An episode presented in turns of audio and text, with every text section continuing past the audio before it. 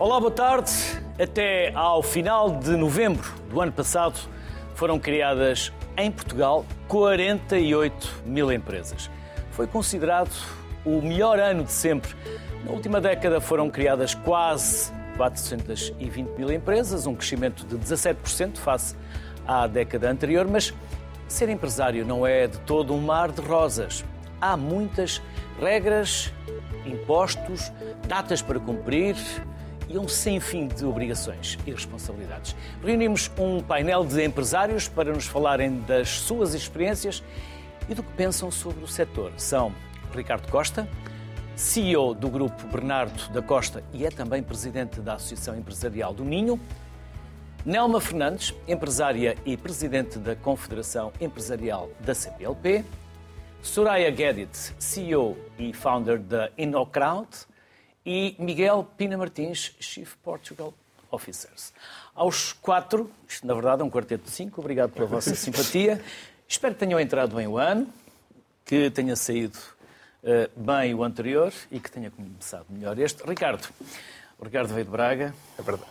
Obrigado a todos pela simpatia de se deslogarem até aqui à RTP. No caso, o Ricardo veio de mais longe. Qual é a diferença entre ser empreendedor e ser empresário? Pode ser cumulativa, mas não tem que ser a mesma coisa. E eu digo muitas vezes que não tem que ser a mesma coisa. Antes de mais, obrigado pelo convite. É sempre um gosto estar. É a segunda vez que estou aqui na Sociedade Civil e é um gosto. E haverá mais. Haverá mais, haverá seguramente. Mais. Obrigado. Eh, eu falo muitas vezes sobre isso. Eh, os dados que, que disse na, na introdução revelam isso. Há um conjunto enorme de empresas a serem constituídas em Portugal. Nós temos cerca de 900 mil empresas. Eh, mas, curiosamente, nós na EMIN apresentamos há um mês um estudo socioeconómico de uma região... 9,9% de eh, pequenas, micro, pequenas... Micro, 91%, 91 de empresas e que têm até 5 trabalhadores. Isso, para mim, eh, isto não é nada contra o empreendedorismo, porque eu, nós, enquanto Associação Empresarial, nós incentivamos o empreendedorismo, mas empreender não tem que significar obrigatoriamente criar uma empresa, constituir uma empresa nova. Por isso é que nós cada vez mais falamos em intraempreendedorismo, é fazer com que as pessoas empreendam dentro das suas organizações. Claro que depois já podemos falar mais à frente das lideranças e as lideranças intermédias têm aqui um papel fundamental para incentivar este intraempreendedorismo, eh, porque nós temos que dar maior dimensão ao nosso tecido empresarial. Nós temos um tecido empresarial muito estratificado, como disse há pouco, 91% microempresas, 99,2% 10% micro, pequenas e médias empresas e só 0,8% grandes empresas. E isso cria-nos um problema no mercado que é cada vez mais global, no mercado que é cada vez mais competitivo. Agora, estão... Ricardo, permita-me só interromper. Como são consideradas grandes empresas? Acima de... Acima de 250 trabalhadores, eh, esse é um número que está eh, mais na cabeça dos empresários, e depois há outros rastros que têm a ver com volume de negócios ou, ou, valor de balanço. Mas os 250 trabalhadores, digamos, é aquele marco onde as empresas normalmente se situam para passar de médias a grandes empresas. Eh, eu também dou muitas vezes este exemplo, a Sonai, que em Portugal é considerada uma muito grande empresa, à escala europeia é considerada uma média empresa. Isto só para percebermos a nossa dimensão eh, como estava a dizer há pouco, neste mercado que é cada vez mais global e onde não existem fronteiras. E, portanto, isso inibe o nosso crescimento numa altura em que temos tantas transições a decorrer, onde nós precisamos cada vez de mais inovação nas empresas, precisamos de mais co-criação entre empresas e instituições do sistema científico e tecnológico. Estas microempresas eh, têm muita dificuldade em incorporar ID, incorporar doutorados ou mestrados nas suas organizações e isso é que vai fazer a diferença no, no futuro. Eh, portanto, a empreender, eh, sim, ser logo empresário, se calhar é preciso primeiro eh, perceber tudo aquilo que está associado a ser empresário, perceber se de facto a ideia faz sentido para dar origem a uma empresa e por isso é que nós incentivamos muito a este empreender dentro das organizações, eh, depois se o projeto de facto eh, mostrar que tem todas as condições para se tornar uma empresa. Aí sim as pessoas já podem passar a, a empresários. Mas mais uma vez digo, isto não é nada contra o empreendedorismo, é simplesmente para nós. Nós temos uma mania em Portugal de dividir. Dividir para reinar é, um, é uma expressão popular que se usa muito e que depois, se falarmos em contexto governativo, que é muitas vezes utilizada uh, para que não se dê força àquilo que é mais importante, que é a cooperação, que é a associação, que é a colaboração.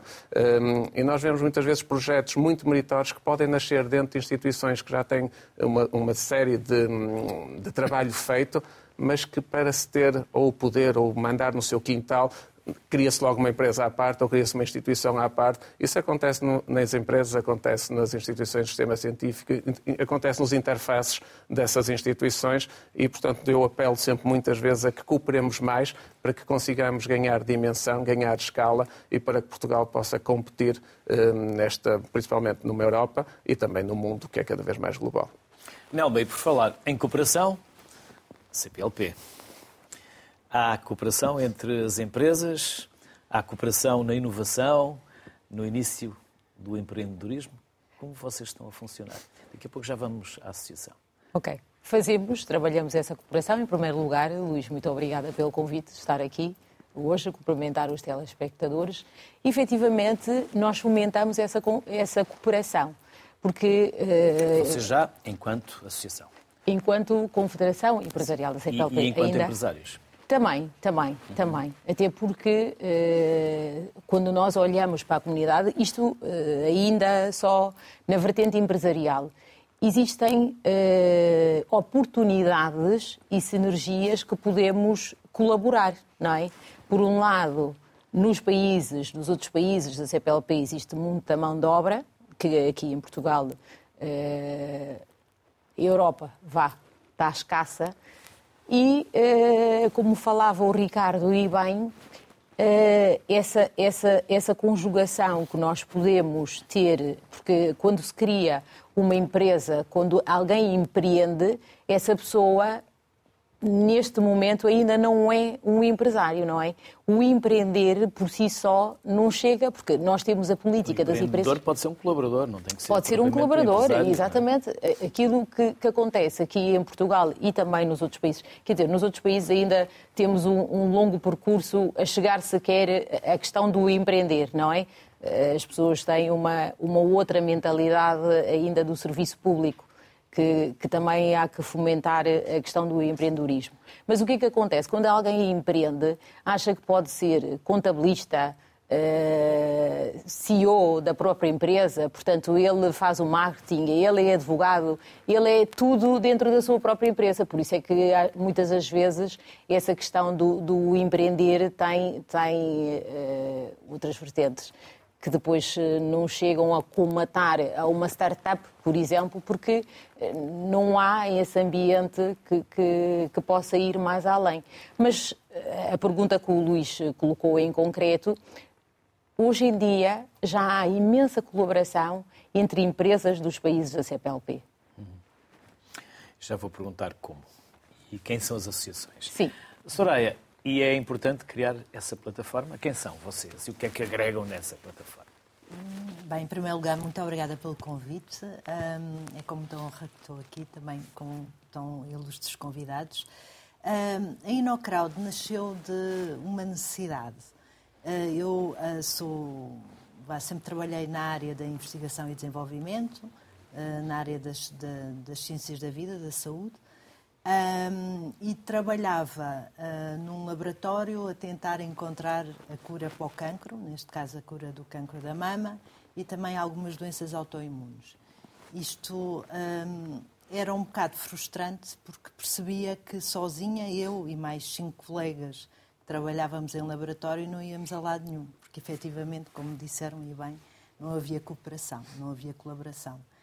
E em 2011 uh, eh, decidi, eu e mais dois colegas uh, de, de, faculdade, um, ehm, desenvolver uma plataforma de colaboração, de inovação. Pensámos nós que, uh, e ainda bem que pensámos nisso, que se o Facebook ligava amigos e familiares e o LinkedIn liga profissionais, por que não criar uma plataforma da qual pudéssemos pôr em contacto entidades do sistema científico mundial e organizações que necessitam de soluções inovadoras. E pronto, isso é o que é a InnoCrowd. A InnoCrowd é uma plataforma que liga investigadores do mundo inteiro com e startups e spin-offs, portanto, o mundo do conhecimento, com organizações que necessitam dessas soluções inovadoras. Neste momento já temos 1,6 milhões de investigadores ou startups na plataforma que, com inteligência artificial, conseguem apresentar soluções para organizações que necessitam delas. conseguindo arranjar soluções num período máximo ou médio de cinco semanas. Claro que hum, tudo isto levou algum tempo, portanto foram 12 anos até, até conseguimos chegar aqui, hum, mas já com algumas provas dadas no mercado. Miguel, e vocês? Quem são? Bem, e como? Como começaram? Antes de mais, boa tarde. Muito obrigado também pelo convite para estar aqui presente. Uh, nós fundámos o Chief Portugal Officers, na altura eu e o Rui Miguel Nabeiro, uh, há 13 anos, mais coisa menos coisa. E acabámos... Da pandemia? Uh, foi um bocadinho, não, foi 4 anos, foi um bocadinho antes da pandemia. E, e, foi realmente uma plataforma que nós acabámos por criar de forma a conseguirmos congregar várias pessoas, pessoas diferentes, na altura C-level a nível de, de empresas, seja administradores, e que pudéssemos, de certa maneira, conseguir criar valor conjunto para poder fazer algo por Portugal. De certa maneira, porque eh, acreditamos que nós, já com as nossas empresas e tudo o que nós fizemos até hoje, temos tido muita sorte e temos conseguido, de certa maneira, eh, estar em Portugal e fazer a nossa vida em Portugal, mas acreditamos que Portugal pode ser mais do que aquilo que é e, de certa maneira, se nós nos juntarmos, acreditamos que conseguimos fazer, fazer melhor. E foi precisamente isso por quais nos juntámos e temos feito algum, algum trabalho nesse sentido, eh, é algo ainda informal, mas acima de tudo eh, tem, tem este objetivo de melhorar Portugal e também muito ligado ao tema das empresas e ao empreendedorismo, onde aí eu me revejo um pouco mais, porque comecei a Science for You com 21 anos, portanto, eh, sem nada praticamente. Projeto e, de enorme sucesso. Assim, e, e, e felizmente as coisas foram correndo bem, mas acima de tudo eu tento sempre passar uma mensagem bastante positiva às pessoas, porque há um, nós portugueses que fomos tão empreendedores há 500 anos atrás, quando nos metemos em barcos, onde era realmente difícil ser empreendedor porque o risco era muito alto, eh, hoje em dia perdemos muito esse espírito, mas esse espírito existe e eu acho que a nossa sociedade acabou por se moldar muito à dificuldade de empreender, apesar de, com muita felicidade, com os dados que temos hoje eh, do ano passado, acaba por ser muito positivo o crescimento, o crescimento das empresas, a criação de empresas, mas penso que ainda está muito por fazer, ou seja, nós somos uma sociedade muito pouco empreendedora e isso depois acaba por se revelar nos índices de crescimento económico, porque só há uma maneira única de crescer, eh, que é realmente uh, criando empresas. E isso é um problema que não vem de hoje, é um problema da nossa educação, é um problema que vem da escola, que vem da forma como nós vemos a escola, como nós vemos a sala de aula, que é uma sala de aula muito semelhante àquilo que acontecia há 80 ou há 70 anos atrás. E... O professor de pé, o aluno sentado, alguém que é detentor do conhecimento e alguém que está ali passivo a é escutar, e depois está lá o corpo, não está a cabeça. É isso mesmo, é, é, é, é isso mesmo. Seja, e toda a gente sabe isto, não é? Ou seja, toda a gente sabe isso. E o que é certo é que o sistema continua muito semelhante. E se nós formos olhar para, para, o país que mais empreende no mundo e que mais empresas cria, cria no mundo e que empresas de muito sucesso, que é obviamente os Estados Unidos, vemos que o sistema de ensino em muitas coisas é diferente, especialmente quando falamos das chamadas soft skills, onde há realmente um pensamento muito maior nesse sentido. Nós só para termos noção, eh, nós todos conhecemos as quatro maiores empresas dos Estados Unidos e todos provavelmente até as usamos, eh, que é a, que é a Google, eh, que é a Apple, que é o Facebook, que é a Amazon, talvez. A Amazon também, ou seja, todos nós conhecemos e sabemos o, o que são. Microsoft também, e toda a gente conhece os seus empreendedores. Se nós formos pensar o que é que acontece deste lado do oceano, na Europa, primeiro temos muita dificuldade em saber quais é que são e depois nem conhecemos quais são os empreendedores, porque muitas delas são empresas que eram públicas, como uma British Petroleum, uma, uma BP, eh, como uma Shell, ou seja, empresas, eh, uma Volkswagen, empresas que eh, vêm até do Estado e que passam a ser privatizadas. Isso diz muito sobre a diferença de empreendedorismo deste lado e daquele lado. E muito passa pela parte da educação. Voltando às soft skills, nós aqui não vemos ninguém a fazer feiras de ciência basicamente. Eu, no caso das feiras de ciência, tem algum temas que é muito importante porque pomos as crianças a inventar coisas, a competir, a perceber como é que realmente se inventa. E isso é muito importante. Nós não vemos crianças, basicamente, a fazer, por exemplo, venda de limonada na rua ou na escola, que é algo que acontece também muito nos Estados Unidos e que isso praticamente não acontece. Não se fala de dinheiro, mesmo em Portugal. Se uma pessoa vir uma criança a vender uma limonada, o que provavelmente o que vai acontecer é que vai passar a azai e vai ver que a limonada tem açúcar a mais, é, ou seja, depois vai passar alguém a ver trabalho infantil, mas o que é que se passa aqui, o que é que está E isso é perfeitamente normal do outro lado é, do oceano. E aqui não. E esse tipo de coisas acaba por ser muito, muito importante para realmente a formação das crianças enquanto possíveis empreendedores, porque é assim que se cria riqueza. E nós não podemos achar que o empreendedorismo é algo giro e interessante para ter nas sociedades. Não, é assim que se cria riqueza. E nós vemos estas empresas, empresas que valem, a Apple vale mais que Portugal, uh, uh, porque realmente, e começou numa garagem, começou do zero, e é aí que está os empregos que interessam, empregos altamente qualificados, empregos que realmente fazem depois a diferença e que criam valor para os países. E é aí que nós também, no meu entender, devemos começar aí com a educação dos jovens e das crianças o mais eh, cedo possível para a importância do empreendedorismo e da criação de empresas. Ricardo, já aqui falamos da formação, da capacidade de empreender, embora por vezes eh, se uh, conote o nosso empreendedorismo lá, lá atrás, no passado, porque éramos pobres e tivemos que ir à procura de melhor vida ou de melhores recursos. Mas a necessidade também aguça o engenho. Não é? Ricardo, falámos da capacidade de empreender, já falámos da educação, falámos uh, da forma como, uh, por vezes, até diria eu, se ostraciza quem empreende. Por onde é que quer começar?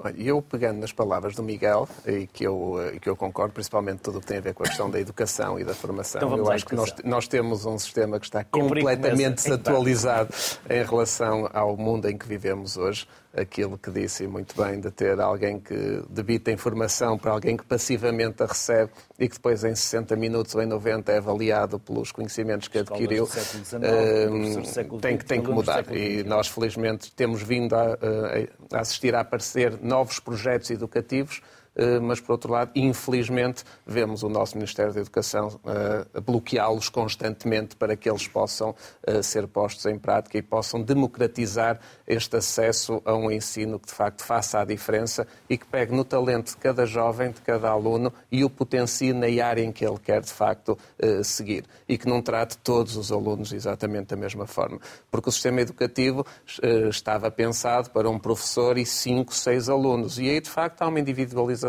e que permite explorar o talento de cada um. Não podemos é ter um professor para 30 alunos, como hoje acontece na grande maioria das nossas escolas. Mas falando também desta questão do empreendedorismo, algo que eu gostava de anexar aqui, que tem a ver com o erro e com a falha. Esta, se calhar, também é uma das grandes diferenças entre a nossa sociedade e a sociedade americana. É a forma como a é? sociedade vê o erro e a falha. Um, e nós aqui em Portugal temos uma sociedade que quase criminaliza quem erra, quase criminaliza quem falha.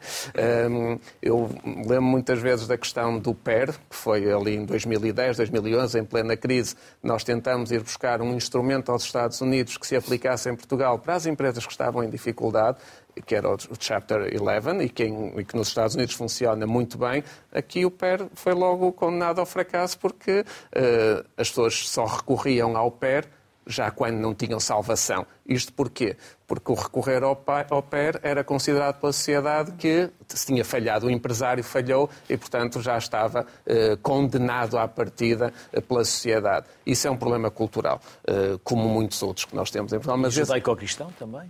Como, desculpa? E judaico-cristão também. Também, mas acima de tudo... Que é o erro, que é o pecado, que é que é, é, nós, e por isso é que eu também falo sempre que inovar é errar, nós, para conseguirmos algo, temos que errar. Ah, eu incentivo muito ao erro desde que não se repita o mesmo erro duas ou três vezes, porque aí já deixa de ser um erro, já passa a ser uma decisão e, portanto, já não pode ser encarado da mesma forma.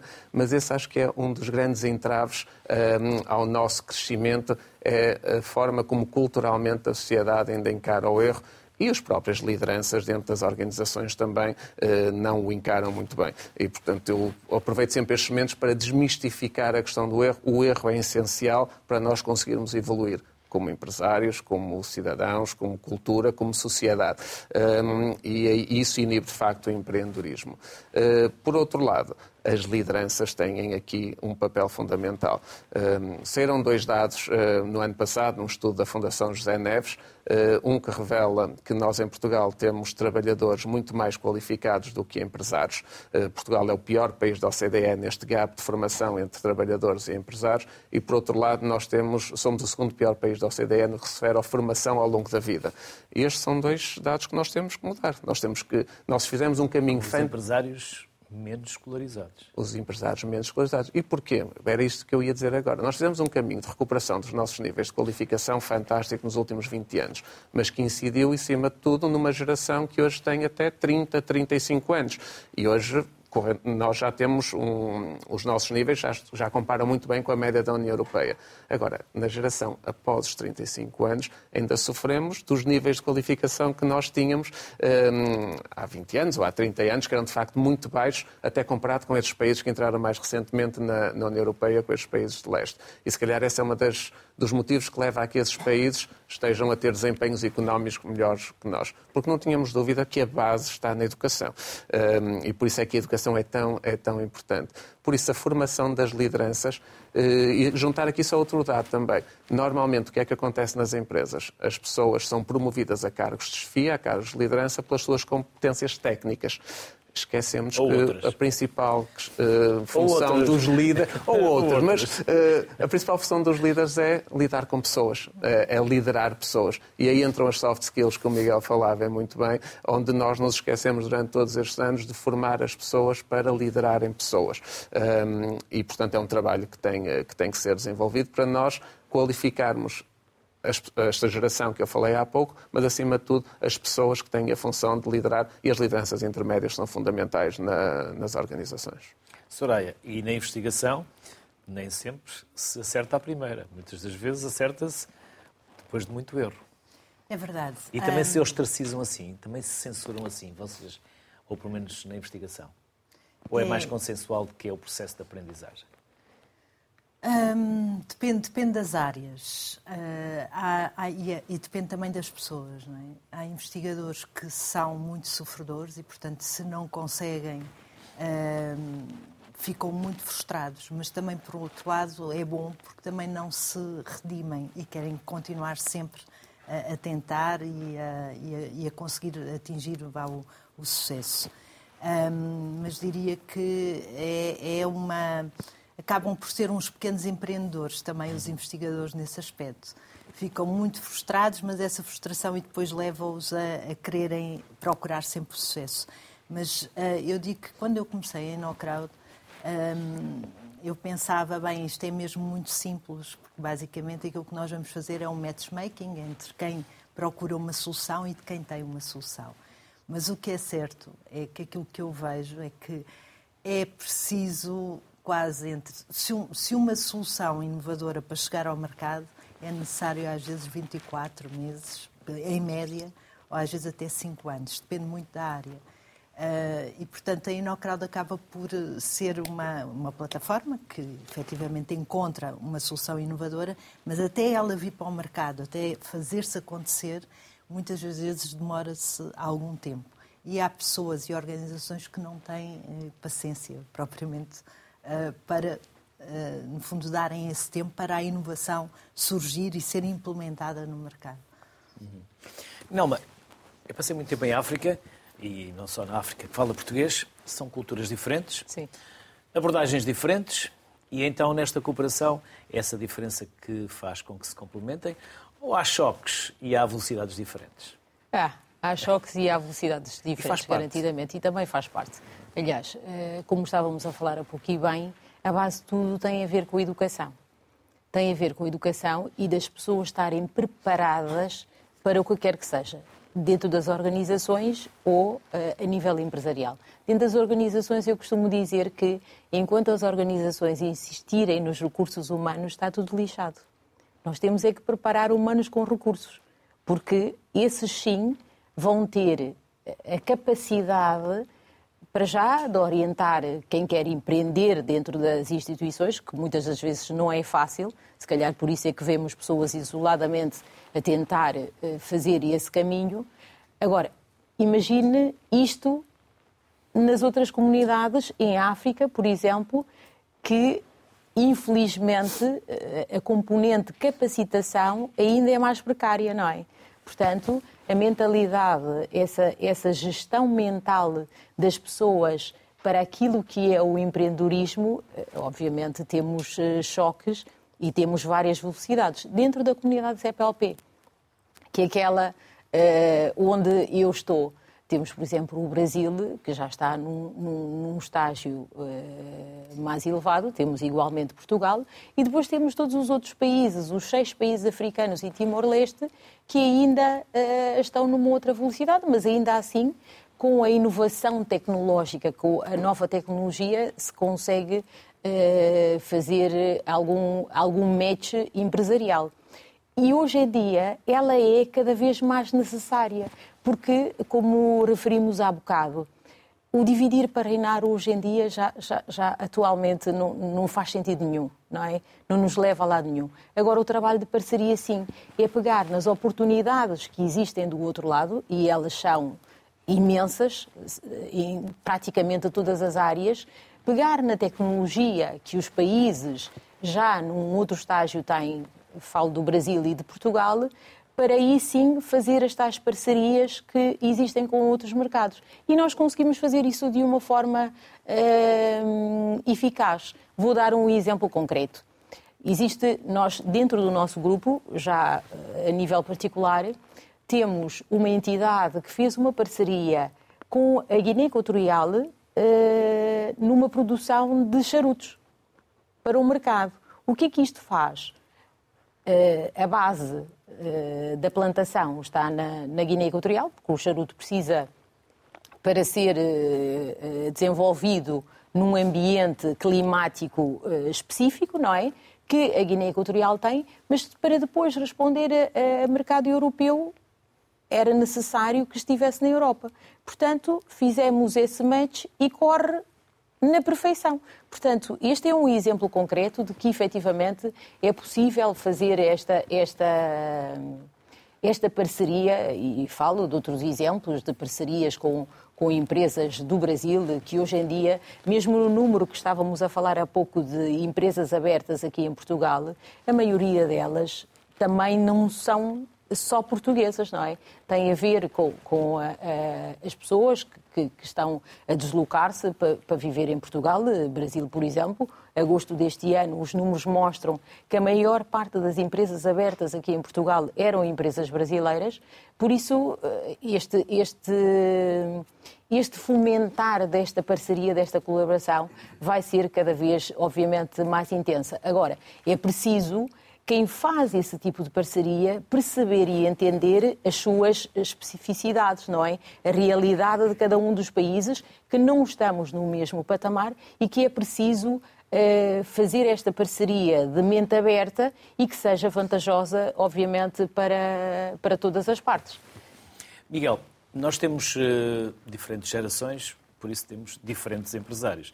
Temos aqueles que têm a quarta classe, e que se orgulham, e bem, porque construíram grandes grupos, mas que dizem foi assim que eu fiz o grupo, por isso não vou mudar. E depois temos os outros mais, eh, mais eh, digamos assim, mais escolarizados e, e já com outras competências. Como se misturam estes dois eh, saberes, estas duas experiências de vida e até muitas das vezes a passagem de pais para filhos? Não é fácil. Não. Quando os grupos passam do pai para o filho, ou para os filhos. Sim, não, não costuma ser fácil e os temas de sucessão é? costumam ser temas até bastante complexos nas empresas e que há alguns com mais sucesso, outros com menos sucesso, porque os filhos não têm que querer eh, ser gestores. Não é? Na realidade, as maiores hipóteses é que não o sejam porque não têm as suas competências do pai. É mesmo. Portanto, ou seja, esse tipo de sucessões, obviamente, acaba por ser sempre um tema bastante grande e, e as empresas que o têm feito com sucesso acho que são, são, é importante que sejam vistas e que sejam vistas pelas outras, especialmente aquelas mais pequenas, onde os temas de sucessão são mais difíceis, porque obviamente aqueles que nós conhecemos, os temas, as empresas são maiores, portanto têm outro tipo de recursos que podem utilizar para ajudar a fazer esse tipo de sucessões. O pior é naquelas empresas mais pequenas, nas pequenas, calhar, já nem falo das micros, mas nas pequenas, onde realmente os temas de sucessão acabam por ser bastante complexos e, e, que, acima de tudo, tem também muito a ver com esse choque de gerações que existe, porque uh, há sempre uma maneira como o fundador uh, que vê as coisas e que quer fazer as coisas e que até resultaram, e uh, depois com algum choque que possa existir por parte daqueles que estão a entrar de novo e que querem fazer as coisas de maneira diferente e que depois acabam por chocar.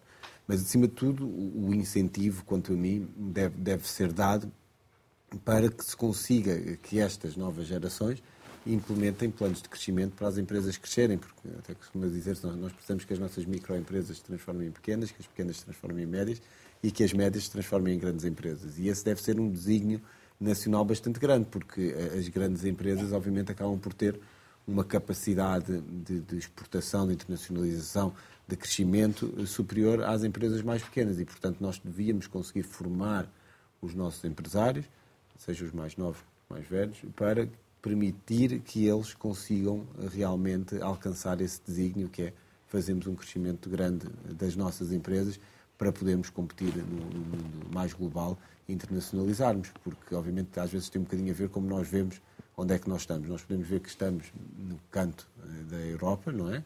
Ou podemos ver que estamos no centro do mundo, no maior mercado do mundo inteiro, que é a União Europeia, eh, eh, dentro, acabando por ser um bocadinho o centro do mundo, a União Europeia. Portanto, depende muito como nós vemos.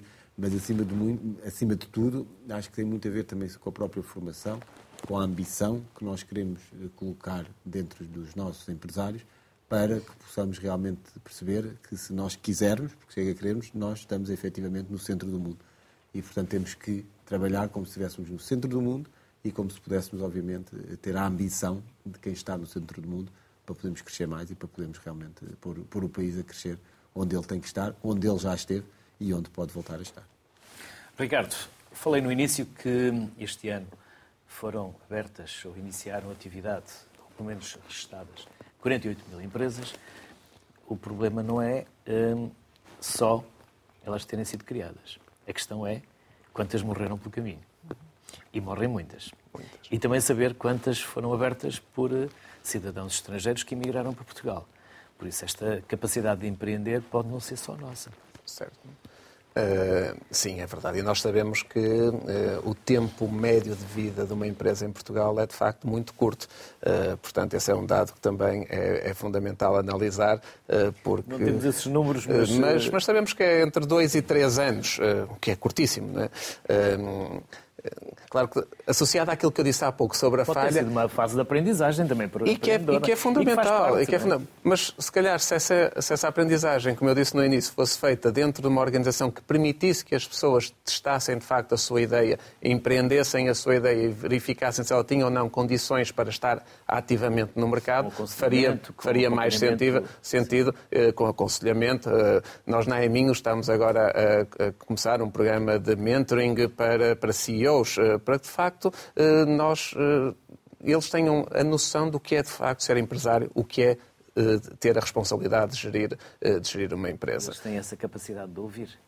Tem, Ou já estão tem. no alto das suas certezas, não, eu acredito, do seu sucesso Eu acredito que, da mesma forma como a educação nós temos que a tornar atrativa para que os jovens gostem de estar na escola, nós também temos, temos que ser criativos. Uh, esta geração, da qual eu faço parte e que já tem 15, 20, 25 anos de experiência, também tem que ser criativa de forma a perceber esta nova geração. E este, de facto, é uma oportunidade que nós temos. Nós temos a geração a sair agora que é a geração com mais qualificações sempre em Portugal. Infelizmente, 40% desses jovens estão a escolher outros países para pôr em prática aquela formação eh, tão, eh, de tanta qualidade que foi paga com os impostos de todos os portugueses. E esse é um problema, esse é um desafio que nós temos neste, eh, neste momento. Mas deixe-me acrescentar aqui aquilo que eu acho que deve ser o grande desígnio que nós devemos ter para os próximos anos. É, é, aumentar os salários em Portugal. Só assim é que nós conseguimos, por um lado, atrair talento, Uh, e não só o talento uh, português. Nós, nós sabemos que temos uh, um inverno demográfico e temos um inferno demográfico, portanto, temos um inverno demográfico porque não temos as pessoas a nascerem no ritmo que nós precisávamos e temos um inferno porque aquelas que nascem ainda estão a emigrar. as que nasceram e qualificadas estão a emigrar e a questão salarial tem aqui um impacto uh, muito significativo. E para nós podermos aumentar os salários, são de, e não só os salários, mas acima de tudo o rendimento líquido disponível dos portugueses ao final uh, do mês. Temos aqui três componentes fundamentais. A primeira das empresas. As empresas têm que criar valor, têm que subir na cadeia de valor. Nós não podemos ter aquele exemplo que eu dou muitas vezes, um par de sapatos que é feito numa indústria ali no Val do Ave, de onde, de onde eu estou, uh, e que sai a 20 euros e depois é vendido em Itália a 400 euros. Os 20 ficam em Portugal e os 380 ficam em Itália. Portanto, isto liga depois com a dimensão do nosso tecido empresarial, mas isso está na mentalidade do empresário, criar valor, criar marca, ter empresas cada vez mais globais.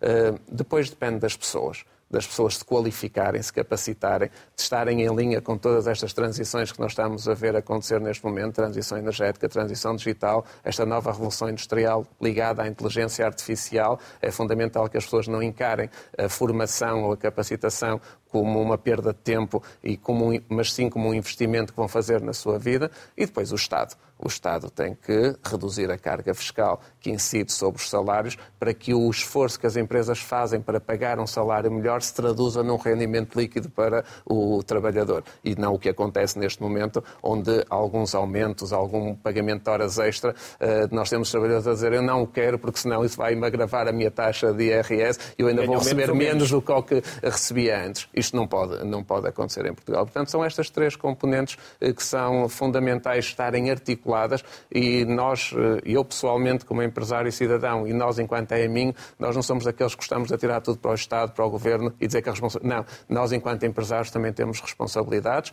nós enquanto pessoas e sociedade também, até porque é importante dizer, o governo que nós temos é reflexo da sociedade que somos. Uh, e, portanto, uh, não... são aqueles em quem votamos. Exatamente. Uh, por isso é importante que esta articulação entre empresários, trabalhadores e governo, para que nós consigamos alcançar este signo nacional. nós, no Grupo Bernardo da Costa, colocamos uma meta, 2030, termos um salário mínimo de 1.500 euros, e, portanto, isto deve acompanhar toda, um, todo este ecossistema para que nós consigamos atrair os melhores para trabalhar em Portugal, a par daquele capital que é tão importante também nós atrairmos o investimento estrangeiro para que a nossa economia, de facto, dê um tenha um crescimento eh, que nos permita estar eh, no pelotão da frente da Europa. Agora que nós temos as condições, e se calhar daqui a pouco já podemos falar um bocadinho sobre isso, para liderar estas transições, para liderar esta revolução industrial que é, acima de tudo, baseada no conhecimento, em comparação com as outras revoluções industriais, onde nós não tínhamos os ingredientes nem os recursos naturais para poder uh, liderar uh, essas revoluções que aconteceram, mas esta nós temos. Basta termos um ambiente favorável, que essa sim é a missão do, do Governo. Nós dizemos muitas vezes que o Governo deve ter, acima de tudo, três papéis. Regulador, criar um ambiente favorável e servir de retaguarda em situações de emergência, como foi, por exemplo, o Covid. O resto, deixem o mercado, deixem as empresas, deixem os empresários trabalhar, que com certeza os resultados vão ser melhores.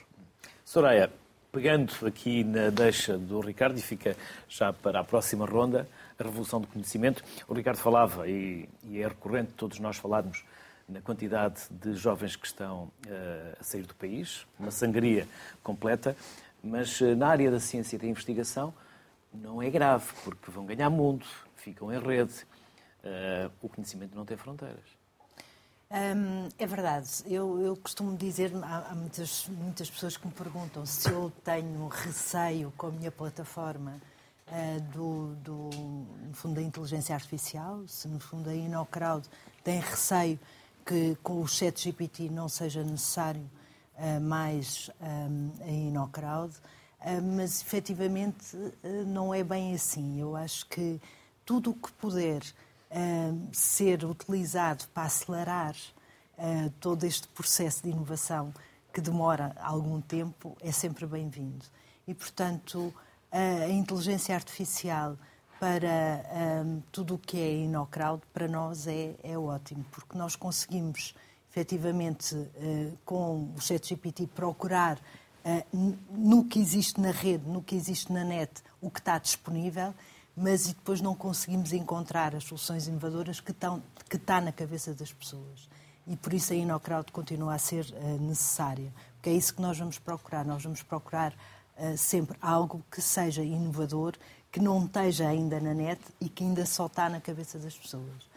Um, mas eu diria que a inteligência artificial neste momento ajuda a conseguirmos diagnosticar mais depressa doenças, ajuda uh, os juristas e os advogados a conseguirem mais facilmente poderem dar, dar decisões.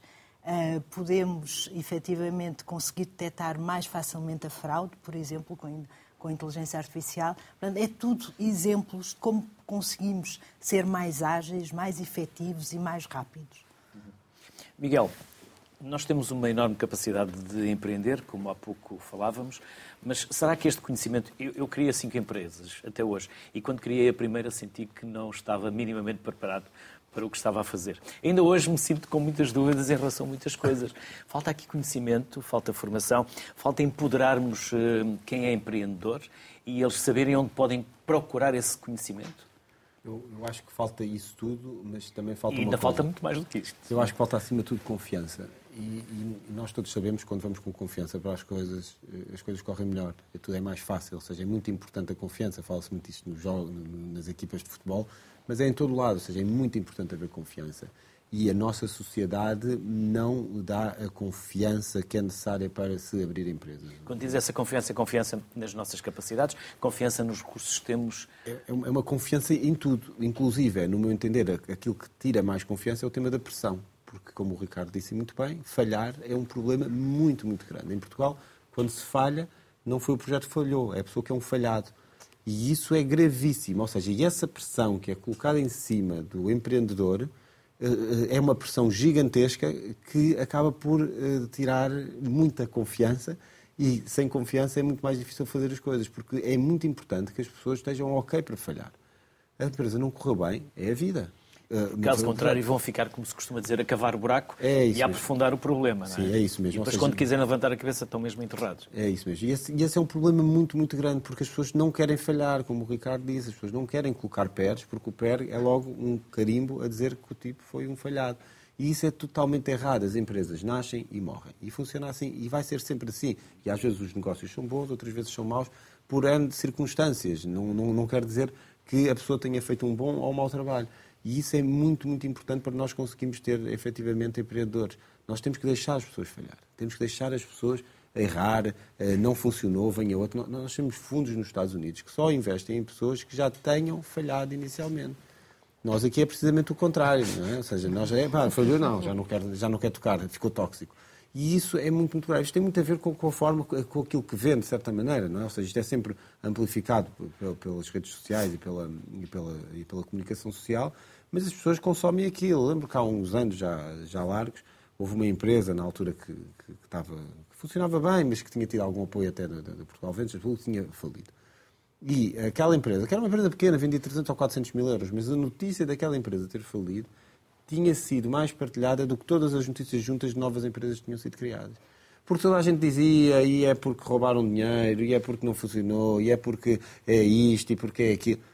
E isso acaba por colocar realmente uma pressão muito grande para não se falhar. E isso normalmente só funciona ao contrário e não leva as pessoas a fazê-lo. Às vezes é um bocadinho, como se fala muito no, no, tema da política, que as pessoas não querem ir para a política porque a pressão é muito grande, porque se ganha mal. Porque...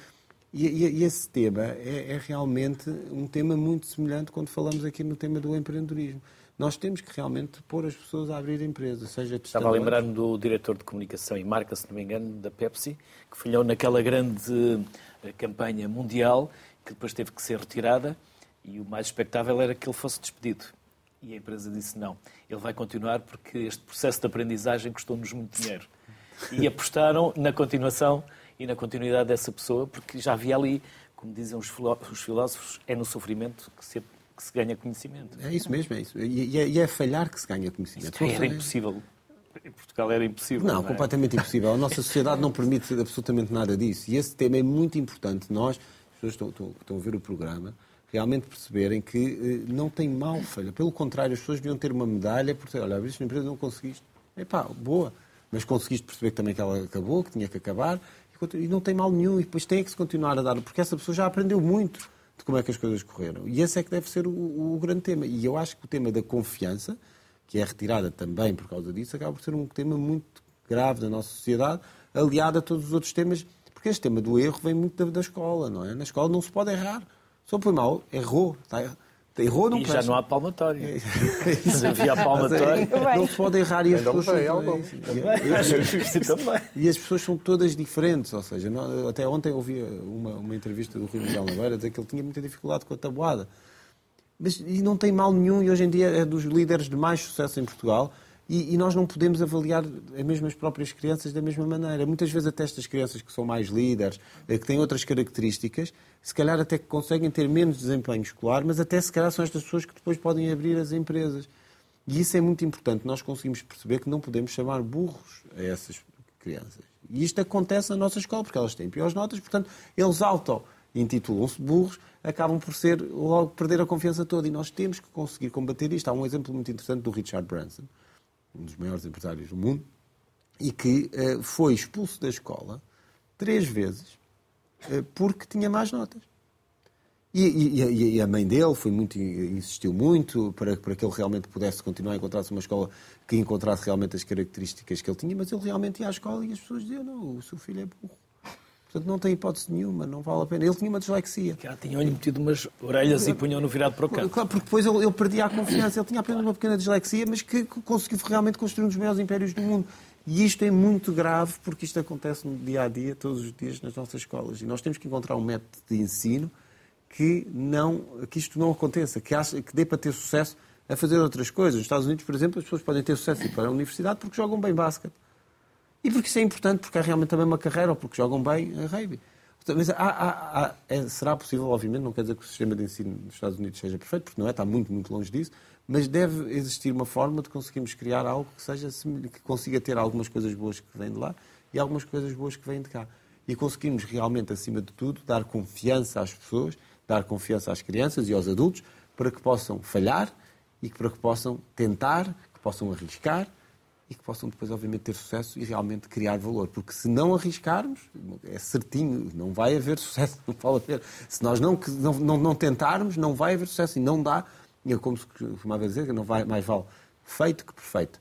E, portanto, tem que ser feito. E quanto mais depressa é feito, mais chance há de existir sucesso. E, portanto, isso é, no meu entender, é fundamental se quisermos realmente ambicionar ter, ter uma, uma sociedade muito mais desenvolvida, estando nós no centro do mundo e podemos realmente tirar partido desse centro do mundo numa altura em que efetivamente estamos, como o Ricardo disse também muito bem, é, hoje em dia a revolução é, já não é industrial, a revolução é digital. Portanto, é indiferente onde estamos, eh, mas nós pelo menos estamos inseridos dentro do maior mercado do mundo. Isso é um facto, não é? E aí é preciso cá estar. E, portanto, estando aqui inseridos, temos tudo para ter sucesso. Precisamos é realmente agora de ganhar confiança, de dar confiança às pessoas, de todas as maneiras, com formação, com, com tudo, não é? Para conseguirmos eh, pegar nos nossos barcos, não é? Como fizemos há 500 anos, por necessidade ou não. Casquinhas de nós. É, é isso mesmo, casquinhas de nós, lá, lá, e conseguirmos voltar a ter esse espírito como tivemos no passado. Oh, Luís, posso não, só acrescentar sim, sim, aqui sim, uma coisa que eu, eu, não fico bem se não disser isto, porque esta questão da confiança, eh, vejam o que está a acontecer com a Farfetch neste momento e com o José Neves. Nós temos uma sociedade portuguesa quase a rezar para que aquilo para que corra mal, para que caia. Eh, quando nós devemos ter orgulho no nosso primeiro unicórnio, com alguém que conseguiu de facto pôr uma empresa a valer mais de mil milhões de, de dólares, e se alguém se der ao trabalho de ir ler um pouco os comentários das redes sociais ou aquilo que está a ser dito, isto é triste. Isto, é, isto significa que nós, enquanto sociedade, nós somos invejosos, nós temos, eh, nós temos medo do grande, nós eh, criminalizamos o sucesso, nós como eu disse outras vezes, nós penalizamos o sucesso, inibimos o crescimento e gostamos de distribuir miséria, nós gostamos de nivelar por baixo a nossa sociedade, a nossa economia. Isto tem que mudar. É a teoria da mediocridade. É a teoria da mediocridade. O, é o Ricardo vai e passa por mim, eu estou parado numa, ou estou numa paragem de autocarro à espera de um transporte público, o Ricardo passa por mim num carro de alta cilindrada eu roubei. E eu, e eu não penso, deixa-me ver como é que o Ricardo conseguiu ter aquele carro de alta cilindrada. Não, vou. Está a roubar. Está a roubar. É corrupto. É, portanto, esta questão que estamos a viver com a Farfetch a mim revolta-me. Enquanto cidadão português, enquanto empresário, revolta-me ver que a sociedade está quase toda à espera que a Farfetch entre em insolvência e que desapareça para poder dizer olha, lá está mais um que andou a especular e só a enriquecer. Não, foi alguém que arriscou, foi alguém que empreendeu, foi alguém que percebeu que o mundo ia, ter, ia virar para o digital e que se adaptou antes de muitos outros e nós devíamos era estar a elogiar a capacidade que o José Neves teve. E eu não tenho aqui, eu nem sou amigo do José Neves, portanto não tenho aqui nenhum eh, interesse pessoal em dizer o que estou a dizer. Simplesmente como cidadão e empresário, custa-me ver como a sociedade olha para os exemplos de sucesso e como reza para que eles corram mal para poder dizer não, eu, eu sabia que aquele nunca podia funcionar, não é? Portanto, eh, isto vai muito para além e vem da confiança. E, portanto, alguém que empreende sente logo esta tensão, esta pressão excessiva ao início que a sociedade e até às vezes os amigos e os familiares estão a rezar para que aquilo corra mal. Às vezes, uh, isto, isto acontece, isto acontece. Portanto, temos que mudar enquanto sociedade e deixar de ter medo do grande, do sucesso e começarmos a nivelar por cima e não estarmos aqui a nivelar pela mediocridade. Nelma, e os outros países que falam português também herdaram isto de nós, dos portugueses, ou não? A inveja, pequenez, o velho do Restelo. Se calhar não tanto. Não isso tanto. isso posso, posso, posso dizer que não Afinal, tanto. há esperança só, para a humanidade. Só, só, uh, sim, e, e, vou aqui falar de um tema que tem a ver com estratégia. Mas antes vou, vou, comentar aquilo que o Miguel estava a dizer há pouco. Acho que nós hoje esquecemos o que é, que é o ciclo da aprendizagem. E o ciclo da aprendizagem adapta-se a tudo, igualmente ao setor empresarial. Nós, nenhum de nós levantou e começou a andar. Caímos tantas vezes e depois então é que conseguimos andar. E partimos braços. E, e partimos braços e tudo, a cabeça. E, e, no setor empresarial é exatamente isso. Para se conseguir fazer uma empresa efetivamente de sucesso, há que haver eh, seis, sete, oito vezes uma falha, não é? Eh, o, o Ricardo estava a dizer há pouco, desde o momento que, não, que, a falha não seja reincidente, porque aí já entram... entram Sim, já é burrice. Eu não queria tão Não, mas aí é verdade, daí já é burrice. E depois é, essa, essa questão da da, da inveja realmente eh, é, é, característico, infelizmente, aqui de, de, Portugal. Nos outros, eh, se calhar nas outras geografias as pessoas estão mais eh, focadas noutras áreas e não, estão, e não se focam tanto nessa questão da inveja. Mas o que é que eu quero dizer? Para além de tudo que foi dito e muito bem, eu acho que a Portugal falta estratégia. Não é? Uhum. Nós temos uma carga fiscal enorme, tanto para o empregador como para o empregado. Portanto, logo aí faz com que o talento que, que, que, que, nasce em Portugal vá para fora. Os jovens hoje em dia, aquilo que querem, uma, um, um, uma criança está no. Criança não, jovem, está no 12 ano, no 11 ano, já está a pensar em que país é que vai fazer uh, uh, a sua experiência. E depois, se calhar, acaba por não regressar porque o nível salarial não tem a ver com o que vai ganhar aqui em Portugal. E nós estamos realmente no centro da Europa, como dizia o Miguel, mas nós, dentro da Europa, Portugal, existem tantos outros países que estavam atrás economicamente uh, ao nível de Portugal e que neste momento já nos passaram à frente. Porquê? Porque Portugal, efetivamente, quando tinha a mente aberta para as conquistas, não estava só focada na Europa, como é óbvio foi para além fronteiras, foi para o Brasil, foi para as Áfricas. E parece que agora esse foco que Portugal tem na Europa tem que, pelo menos a, a nível empresarial, voltar para onde foram as conquistas, porque as oportunidades são imensas. Obviamente, fazer isso na lógica da parceria que eu estava a dizer, eh, de ganho para ambas as partes, mas é completamente necessária, porque esta Europa que nós vivemos, quer dizer, questões de idade, população envelhecida, há efetivamente que ir buscar eh, recursos noutros meios. E, eh, para além desse facto, nós temos a comunidade CPLP, por exemplo. São nove países membros e temos 29 países observadores. Ou seja, os outros países estão a fazer o ciclo contrário a Portugal. Estados Unidos é um país observador, Catar, Espanha, França, Itália, todos eles veem o potencial nos países que Portugal conquistou. E é Portugal que está a fazer o ciclo contrário de olhos postos na Europa. Portanto, aí falta estratégia. E há que ter essa estratégia para efetivamente ir buscar a parceria, as oportunidades de outros países, porque isso sim vai fortalecer o tecido empresarial português e consegue, eh, com parceria dos outros países, chegar eh, muito mais longe e fazer crescer a economia. Nós temos basicamente quatro minutos para terminar, por isso vou pedir-vos, se aceitarem o meu desafio, num minuto cada um, que possam partilhar com aqueles que neste momento nos possam estar a ouvir e a pensar em empreender e criar uma empresa, por onde devem começar. Talvez por eh, saber se a sua ideia é realmente boa ou não e perguntar a alguém, aconselharem-se e fazerem um bom plano de negócios. Sintam-se à vontade um, um para, para gastar um minuto no que entenderem que é mais útil para alguém que está, que está a começar a empreender. Eu, sendo coerente com aquilo que disse, eh, eu acho que é fundamental ter uma boa ideia. Uma boa ideia, eh, uma má ideia com as pessoas certas raramente funciona. Uma boa ideia com pessoas erradas pode funcionar, mas vai, vai ser mais difícil. Uma boa ideia com as pessoas certas eh, normalmente eh, consegue ter, eh, ter sucesso. E, portanto, eu acho que, mais uma vez, nós somos muito avessos a cooperar, a ter sociedades, nós gostamos de ter o controle total. Eu sou um defensor das fusões, das aquisições, das sociedades, desde que as pessoas que nós encontremos partilhem daquilo que é mais importante, que são os valores. Se nós tivermos alguém que encontramos que nos complementa realmente e que partilhe dos nossos valores, que saiba qual é a linha orientadora, que saiba também quais são as linhas vermelhas que não podem ser ultrapassadas, se nós conseguimos agregar essas, essas pessoas para o nosso projeto, para desenvolver a nossa ideia, eu acho que fica muito mais fácil empreender. Quando tentamos ir sozinhos, feito loucos, porque temos uma ideia e não queremos a ajuda de ninguém, uh, acredito que o fracasso é mais, é mais provável. Portanto, se posso dar um conselho, é ter uma boa ideia e juntando-se às pessoas certas uh, para conseguir pôr em prática essa mesma ideia, porque isso é que é de facto empreender. Soraya. Um, eu diria que, primeiro que tudo, ou pelo menos quando eu comecei com a minha empresa, tentar perceber onde, se existe alguma lacuna no mercado. Não ir só porque se tem uma boa ideia, mas tentar perceber se aquela ideia é necessária.